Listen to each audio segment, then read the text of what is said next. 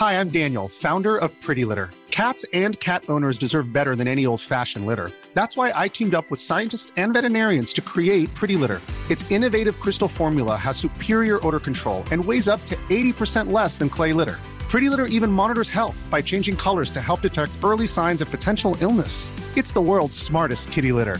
Go to prettylitter.com and use code ACAST for 20% off your first order and a free cat toy. Terms and conditions apply. See site for details. Au revoir est un podcast consacré au deuil périnatal. Le deuil périnatal, c'est le fait de perdre son bébé durant la grossesse ou quelque temps après sa naissance. Par conséquent, les épisodes de ce programme abordent des questions sensibles et douloureuses. Avec mes invités, nous parlerons notamment de fausses couches, d'interruption médicale de grossesse, de mort in utero ou encore de disparition d'un enfant de quelques jours ou quelques semaines. Assurez-vous de pouvoir écouter les épisodes dans de bonnes conditions. Et surtout n'oubliez pas, dans le mot deuil, il y a certes le D de décès, mais il y a aussi le E d'espoir ou le I qu'on retrouve dans le mot vie. Je vous souhaite une bonne écoute. Comment accompagner au mieux les mères dans leur postpartum? Vaste question. Vaste question qui appelle de multiples réponses. Alors, si on songe en plus aux mères qui ont vécu un postpartum sans bébé, ça risque d'être encore plus compliqué d'y répondre. Et pourtant, il y a tellement de pistes qui pourraient être explorées pour accompagner au mieux toutes les femmes qui viennent d'accoucher. Ces femmes qui vivent pêle-mêle la chute d'hormones, les saignements, les contractions utérines suite à l'accouchement, qui ont du mal à se déplacer à cause de la douleur liée aux éventuelles cicatrices, par exemple. Alors aujourd'hui, j'ai décidé de vous proposer deux très courts témoignages autour de l'accompagnement postnatal dans d'autres pays européens. De quoi élargir un peu les perspectives et nous ouvrir de nouveaux horizons sur le postpartum. Au revoir podcast, épisode 16, postpartum et deuil périnatal en Allemagne et aux Pays-Bas, quelques pistes pour mieux accompagner les femmes. Pour commencer cet épisode, il me semble important de faire un petit point sur le suivi postnatal en France. Charline est sage-femme et elle anime sur Instagram un compte dans lequel elle donne toujours de très bons conseils. Il y a quelques jours, elle a publié d'ailleurs l'info suivante. En France, je cite, peu importe la maternité dans laquelle vous avez accouché, vous pouvez bénéficier de visites à domicile de la part d'une sage-femme pour votre suivi et celui de votre bébé. Le constat de Charline est en fait le suivant. Si elle a posté ce texte, c'est parce qu'elle se rend compte que beaucoup de femmes ne sont pas au courant qu'elles ont ce droit, cette possibilité, et que beaucoup se contentent, faute d'informations, de la visite obligatoire six semaines après l'accouchement. Mais on sait que six semaines, c'est long, très long. Je me suis donc permise de demander à Charline si ces visites étaient aussi possibles pour les femmes qui ont accouché mais qui vivent aussi un deuil périnatal, puisque la sage-femme est censée venir aussi pour pratiquer des soins sur l'enfant. Eh bien oui, c'est tout à fait possible. Si votre bébé est décédé et que vous êtes rentré chez vous, une sage-femme peut se déplacer pour venir vous voir. Vous en avez tout à fait la possibilité et ces visites vous seront remboursées. Autre cas de figure, si votre bébé est en réanimation néonatale et que vous souhaitez qu'une sage-femme vienne chez vous, c'est encore possible. Et si vous vous heurtez à une personne qui vous dit que non, elle ne fera pas le déplacement car il n'y a pas de bébé à la maison et qu'elle ne vient pas seulement pour voir la mère, eh bien, changez de sage-femme. J'ai tout de même nuancé ça en vous précisant que, en fonction des régions, des disponibilités, de la distance avec votre domicile, on pourra aussi vous proposer de venir pour un rendez-vous au cabinet de la sage-femme. Mais si vous avez l'impression que la personne n'est pas sensibilisée au deuil périnatal, si vous avez peur de ne pas vous sentir en confiance avec elle, n'y allez pas. L'essentiel, si vous souhaitez un suivi, c'est d'être en présence d'une personne qui saura vous écouter et prendre en compte la situation singulière de votre postpartum sans bébé. Julie était mon invitée de l'épisode 15 et elle vit en Espagne. Suite à son IMG à 8 mois de grossesse, elle a eu du mal à se réapproprier son corps et s'est retrouvée face à des soignants et soignantes visiblement peu à l'aise avec le deuil périnatal. Je vous laisse écouter un extrait de l'épisode qui est consacré à son postpartum sans bébé. quand tu vis le postpartum de ta compagne, tu sais à quoi t'attendre dans les grandes lignes. Il n'y a pas eu de surprise. Je savais à quoi m'attendre. Euh, bah après la déchirure, le temps que ça prend pour s'en remettre après l'accouchement. On a eu des accouchements très différents parce que le sien était beaucoup plus difficile. Mais c'est vrai que j'ai pas eu de surprise du tout. Moi, j'avais déjà acheté plein de culottes filées, euh, j'étais hyper prête, j'avais mon stock de, de compresses euh, post-partum, euh, j'étais voilà, ça, ça, me dérangeait pas. Enfin, il n'y a pas eu de surprise, c'est juste que c'est pas la même chose de le vivre avec un bébé ou, ou sans bébé, mais mais ouais, non, c'est juste le vide en fait, ce vide qu'il faut arriver à gérer. Et c'est ça qui est c'est ça qui est hyper compliqué. Au début, sincèrement, c'était vraiment de la survie en fait. Hein. Quand tu vis une expérience euh, aussi traumatisante, enfin moi, mon but c'était juste de survivre à l'heure. Et puis quelques jours plus tard, c'était de survivre à la journée. Et si j'arrivais à survivre à la journée, mon but c'était de survivre à la semaine. Enfin, et ça, ça a duré longtemps quand même. Ça m'a pris quelques semaines. Euh, de sortir de ce euh, gros brouillard, on va dire. Et, euh, et quand j'en suis sortie, c'est là où j'ai où je me suis rendu compte de mon corps et j'ai fait oulala. Ça, c'est va falloir que faire quelque chose et il va falloir euh, se, se, le réapproprier. C'est juste que c'était pas mon corps. Enfin, je le reconnaissais pas et t'as as, l'impression que c'est pas toi. Si tu veux un suivi, euh, j'imagine que tu peux appeler ta sage-femme, euh, voilà, prendre rendez-vous, mais le truc de base, en fait, c'est euh, au bout des six, des six semaines, euh, faire un contrôle pour vérifier que euh, l'utérus est bien revenu à sa place et que les saignements ont stoppé, etc. Moi, au bout de six semaines, j'ai pris rendez-vous chez ma sage-femme parce qu'en plus, je saignais encore. Donc, et puis voilà. Et là, elle m'a demandé comment allait mon bébé. Et je me suis dit, avec la Covid, alors déjà, ils mettent pas les visages sur les gens parce qu'ils ont presque pas eu de rendez-vous présentiel. Et en plus, moi, j'ai eu plusieurs sages-femmes. Il y en a eu, il y a eu un départ à la retraite. Ensuite, j'en ai eu une, une autre, euh, une remplaçante. Ensuite, il y a eu celle qui est venue prendre la place de celle qui était partie. Personne me connaissait vraiment, en fait. Hein. Euh, et celle-là, je l'avais jamais vue.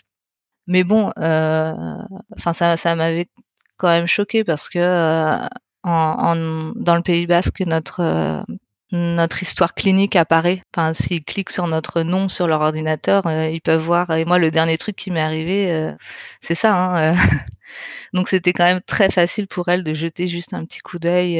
Et voilà. Et j'étais sûre que ça allait. Enfin, je, je m'attendais à, à, une gaffe parce que tu t'attends toujours à. Tu t'habitues aux gaffes, on va dire. du coup, tu sais toujours que ça va être compliqué, tous les rendez-vous, tout, tout. Mais à ce point-là, quand même, c'était du coup, je lui ai dit, bah, il est toujours mort, euh, le bébé. Ouais, j'ai été un peu dure à ce moment-là. Ça l'a un peu. Euh... elle m'a dit, euh, je savais pas. Bah tu peux le savoir si tu veux, mais on t'a pas regardé en fait. Concrètement, qu'est-ce qu'on peut faire pour améliorer les choses? Eh bien, nous allons partir dans deux pays européens pour comprendre un peu comment le postpartum des femmes sans bébé est pris en charge. Pour ce premier témoignage, on part ensemble à Hambourg, dans le nord de l'Allemagne. Alexandra y vit depuis quelques années. En novembre 2018, elle a donné naissance à Victor. Victor, ce petit garçon qui n'a pas pu vivre. Comme va vous l'expliquer Alexandra, le postpartum en Allemagne porte un nom très spécifique. Ce sont littéralement les semaines au lit, les Wochenbett. Des semaines pendant lesquelles une sage-femme est joignable à n'importe quel moment et vient voir la maman très régulièrement que son enfant soit vivant ou non. Pour son accouchement, Alexandra a une césarienne et la découverte de ce corps post-grossesse était très difficile à vivre pour elle. Avoir établi un contact privilégié avec une soignante qui l'accompagnait dans son postpartum et qui était sensibilisée au deuil périnatal a été, rétrospectivement, d'un grand soutien pour Alexandra. En Allemagne, c'est un mot euh, très euh, parlant. Ce, postpartum, ça s'appelle le Wochenbett. était censé rester au lit pendant six semaines et, euh, et donc en fait, les femmes le font plus, mais en tout cas, la sage-femme vient dans ta chambre et tu es censé être allongé dans ton lit avec ton bébé, bien sûr, et elle vient vraiment à ton chevet en fait. Et cette image-là est quand même très parlante même si le bébé n'est pas là, elle, elle vient, elle s'occupe de ta cicatrice, elle, elle me donnait des conseils sur euh, pour la rééducation, elle nous écoutait beaucoup. La première douche que j'ai prise sans, sans mon gros ventre, c'était c'était tellement violent que je, je, je me suis automatiquement mise à détester ce, ce corps et ce ventre tout vide et, et cette cicatrice en fait je sais que moi j'ai détesté ma cicatrice du moment où je l'ai vue parce que pour moi elle, me disait euh, que ça avait pas suffi à sauver mon bébé.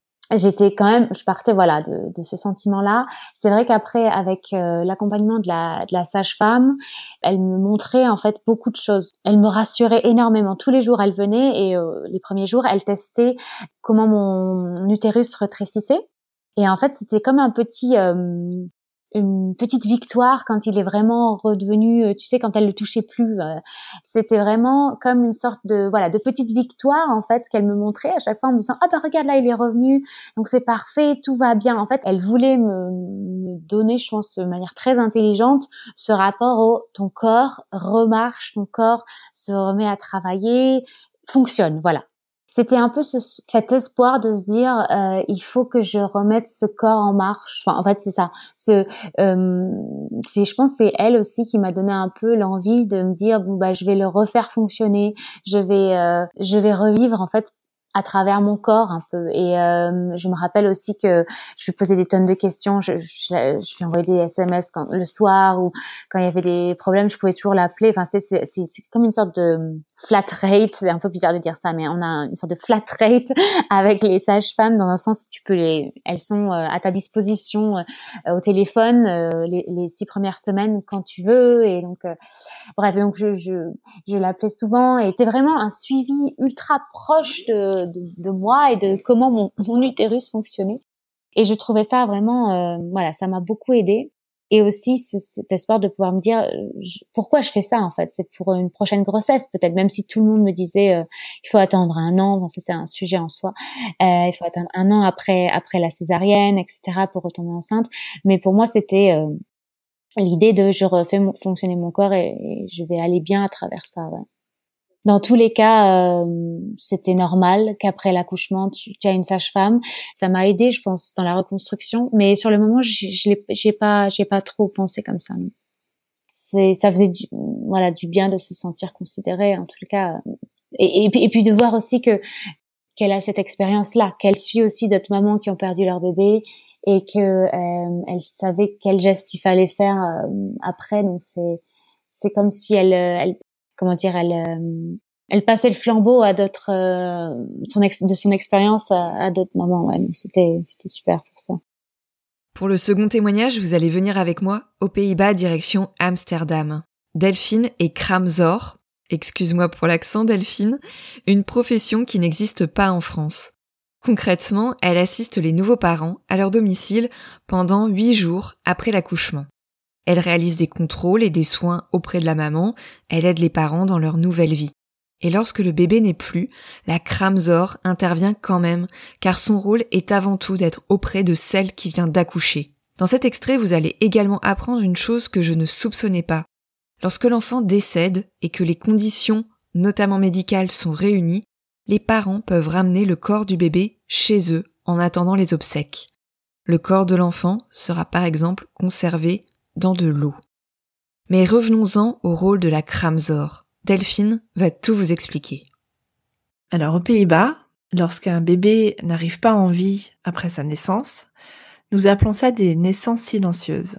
Je trouve ça un très très joli terme, puisqu'effectivement, imaginez que hum, ce bébé naît et qu'il n'y a pas de bruit, et le silence est parfois euh, à ce moment-là très pesant lorsqu'une euh, femme accouche d'un bébé qui n'est pas en vie, ce qui va se passer, c'est qu'elle va avoir euh, les tranchées, elle peut avoir, euh, alors évidemment la montée de lait et également des saignements qui vont en fait s'ajouter à, à la récupération d'un accouchement si c'est un accouchement par voie basse. Parfois c'est par césarienne et dans ce cas-là il faut il faut récupérer d'une césarienne.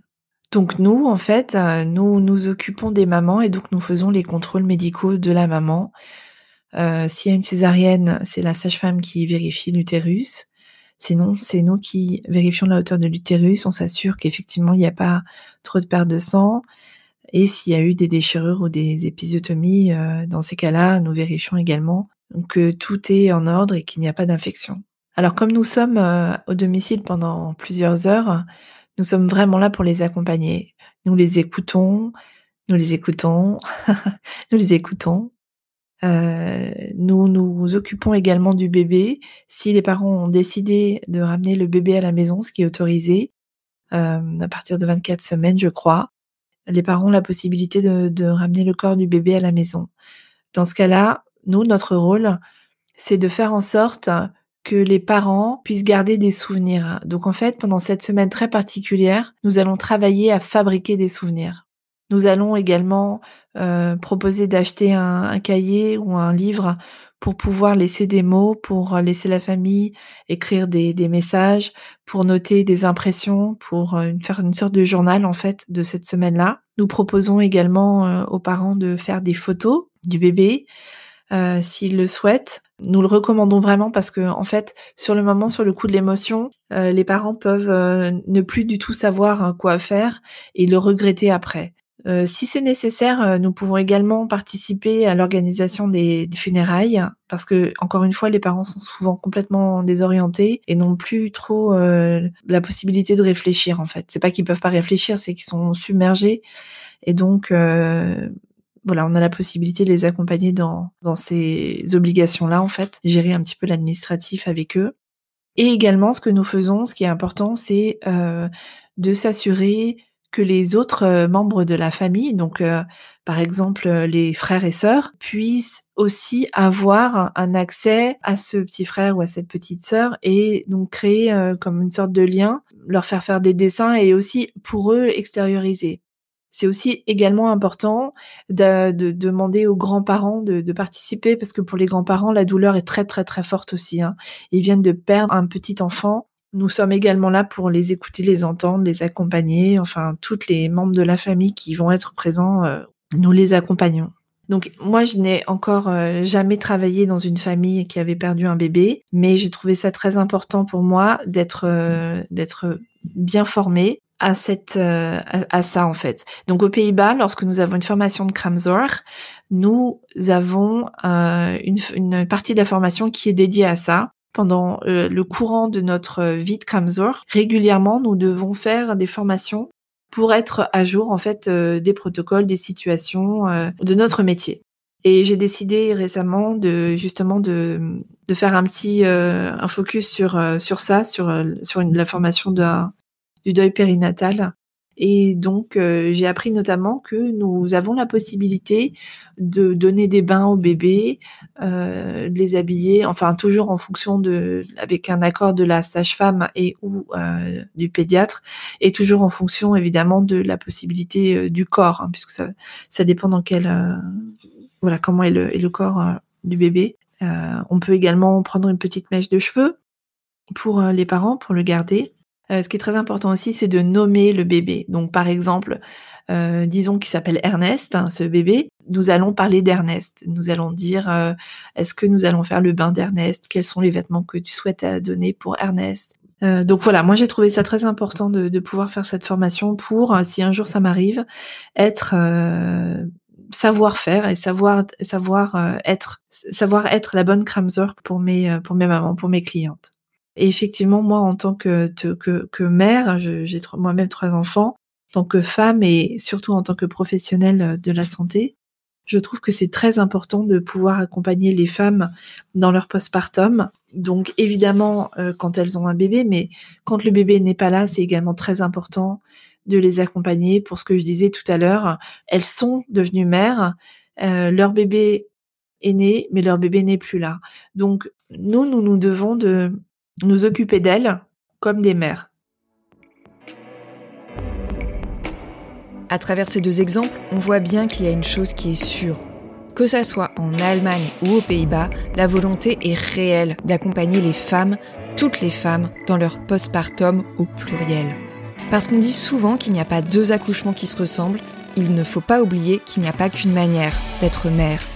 Et toutes les femmes qui ont accouché ont le droit d'être suivies correctement. Je tiens à remercier Alexandra pour son témoignage. Alexandra sera mon invitée dans quelques mois pour parler de deuil périnatal, d'ombre et de lumière. Merci également à Delphine Kramzor à Amsterdam. vous pourrez retrouver Delphine sur son compte Instagram. Je vous mettrai toutes les références dans la description de l'épisode. J'ai également mentionné le compte Instagram de Charline. N'hésitez pas à y faire un tour, c'est une vraie mine d'informations concernant le corps des femmes. Pour découvrir toutes les ressources qu'elle vous propose, rendez-vous sur son compte charline.sagefemme. Si vous souhaitez en savoir plus sur le parcours de Julie que vous avez entendu au tout début, vous pouvez écouter son histoire dans l'épisode 15 de Revoir Podcast intitulé Julie, mon postpartum sans bébé. Si vous avez à cœur de soutenir mon podcast et de lui offrir une plus grande visibilité, n'hésitez pas à mettre un petit commentaire et à lui attribuer 5 étoiles sur Apple Podcast.